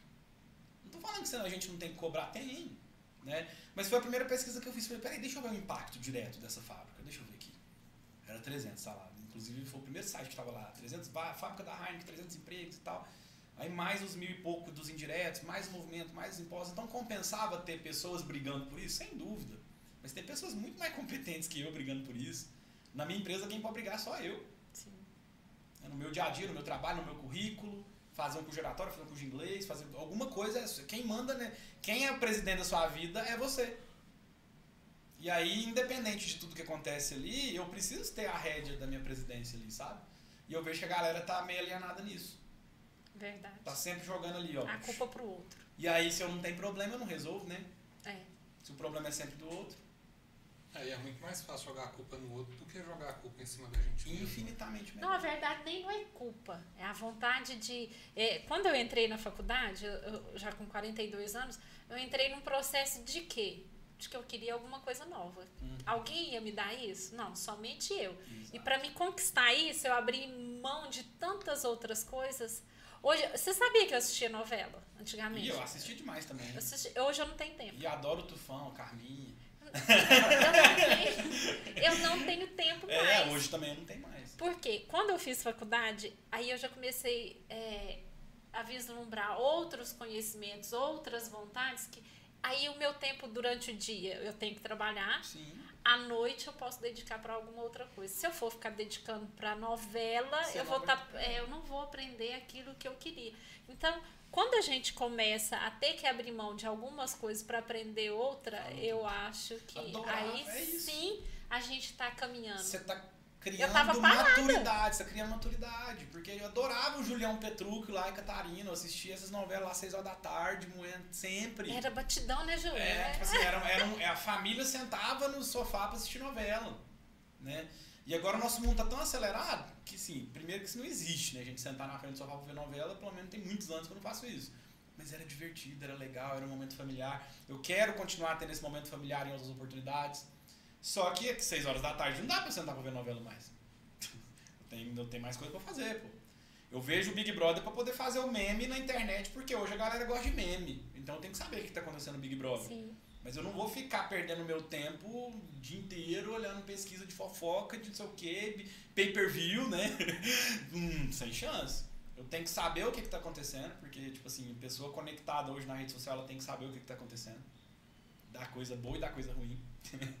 né? Daquela concorda e daquela discorda, que talvez o papel dos podcasts em geral, Ina, para mim o principal papel do podcast é você poder ter espaço de dialogar com pessoas que pensam diferente. No Brasil, se eu não me engano, o primeiro ou o segundo chama Café Brasil. Luciano Pires. Eu escutava isso há quatro anos atrás, cinco anos atrás. Nem tinha explodido ainda, era só áudio, né? Uhum. não tinha vídeo. E o Luciano Pires fez um podcast muito legal que chama Persuasível ou Persuadível. Que foi uma coisa que entrou na minha cabeça e nunca mais eu esqueci. Que a gente entra numa discussão querendo ganhar. Todo mundo. Né? Todo mundo quer entrar na discussão para ganhar, né? Sim. E ele pegou e virou minha cabeça e falou que você tem que entrar na discussão querendo perder. Porque se eu perder, significa que eu aprendi algo novo. Alguém me convenceu que eu estava errado. E quando eu estou errado, eu aprendi algo novo. Então ele fala assim: eu entro na discussão com uma pessoa inteligente e eu torço para que ela me convença que eu estou errado. Porque se eu sair dessa reunião sabendo que eu estava errado, eu aprendi algo novo. A hora que ele falou isso, eu falei: gente, que loucura né, que eu estou fazendo na minha vida. Porque eu estou querendo ganhar de todo mundo na discussão. Eu comecei a entrar nos assuntos de pessoas mais inteligentes que eu para que essas pessoas me convencessem que eu estava errado. Júlio, então eu vou te dizer. Hoje nós saímos perdendo nele. Aprendi com você a necessidade da venda. Você trouxe de uma forma assim tão, tão humana, tão perto da gente, que até na, na, na questão da educação de pai com filho, você conseguiu trazer e mostrar pra gente que a venda tá aqui todo dia. A gente vendeu emoção agora, a gente vendeu sentimento, Sim. a gente a gente vendeu a sua imagem, você vendeu nossa imagem, você vendeu o vitrine social e saúde, a gente comprou a, a questão da, da ideia. Bru, oh, oh, Bruno, desculpa, é porque o Bruno falou muito de você comigo relaxa, essa semana, Júlio. Aí eu tô aqui com o Bruno relaxa, na cabeça. É, Júlio, a questão que a gente tinha aqui em Uberaba que toda empresa de inglês falia toda empresa de inglês vinha é, vender, inglês, né? é, vinha vender, é, assim, aí vendia aquele tanto, aquele tanto de aluno, de repente a empresa ia embora. Sim. Aí não, aí agora você chega com uma concepção completamente diferente. Não, não quero vender para qualquer um. Por quê? Porque eu quero me consolidar. Hoje eu tô muito maior do que antes da pandemia. A escola de inglês eu paguei aluguel com ela fechada. A gente tem aluno no Brasil inteiro e aluno até fora do Brasil. E pasmem, hoje eu consigo cobrar mais barato que apesar de toda essa porcariada que aconteceu da pandemia, que Deus me livre, né, foi muito ruim, perdi gente importante para mim, mas isso me, me moveu para criar algo novo, para estar tá mais presente na rede social. Então hoje vou até deixar aqui para quem chegou até o final, vou pedir para vocês colocarem o link ali do meu Instagram, né? E a pessoa que me chamar no direct, eu vou direcionar algumas oportunidades diferenciadas para inglês também, bem mais barato do que o normal, tá? Porque esse lado social também é, eu gosto. Então a pessoa quer se especializar em inglês, me chama lá no direct fala, oh, eu vim pelo vitrine social, a gente vai direcionar ali 5, 10 vagas ali, os primeiros que chamar, né? E, e a gente está vendendo o tempo todo, é o que você disse. Hoje eu tenho condição, inclusive, de, de gerenciar mais bolsas de estudos é, parciais, porque eu comecei a vender muito mais. Quanto mais eu vendo, mais dinheiro eu ganho. Quanto mais dinheiro eu ganho, mais dinheiro eu, mais gente eu ajudo. O problema nunca foi o dinheiro, Ina. O dinheiro, né, tem uma frase que para encerrar assim minha, minha participação, eu, eu queria resumir tudo que a gente falou aqui, sabe? Que é o seguinte: o dinheiro não corrompe ninguém. O dinheiro só potencializa o que você é. Se você for uma boa pessoa, você vai ajudar mais gente. Você vai dar mais emprego, você vai ajudar a gente que precisa. Agora, se você for uma pessoa má, né, quer conhecer uma pessoa o que, que ela é, dá poder de dinheiro para ela. Aí você conhece o que, que ela é, não é o dinheiro que fez isso. É a pessoa que é isso. Então, assim, o problema nunca foi o dinheiro. Verdade. Nunca foi. Então é isso né, que eu queria falar vocês. Eu espero que vocês também tenham perdido aí. Ganhado tempo, né? Perdido na, na, na, questão do embate, de saber que vendas é, não é ruim, que vendas, sem você querer, você já nasceu vendendo e comprando, porque quando sua mãe te amamenta, você compra ela com um sorriso e ela te vende a nutrição então, por aí vai. É, quer queira, quer não, a venda está na sua vida. Então, faça o melhor que você puder com a venda e ah, traga o melhor. Detalhe. Desculpa te interromper. Qualquer pessoa do Brasil do inglês, tá? Essa oportunidade aí hoje é aula ao vivo online. Então, não precisa ser liberado, tá? Só para deixar bem claro. Olha, gente, eu vou. Eu posso participar? Pode! Porque uma, uma das coisas que eu falo para mim, Júlio, tantas outras, né? A, a oportunidade às vezes chega pra gente.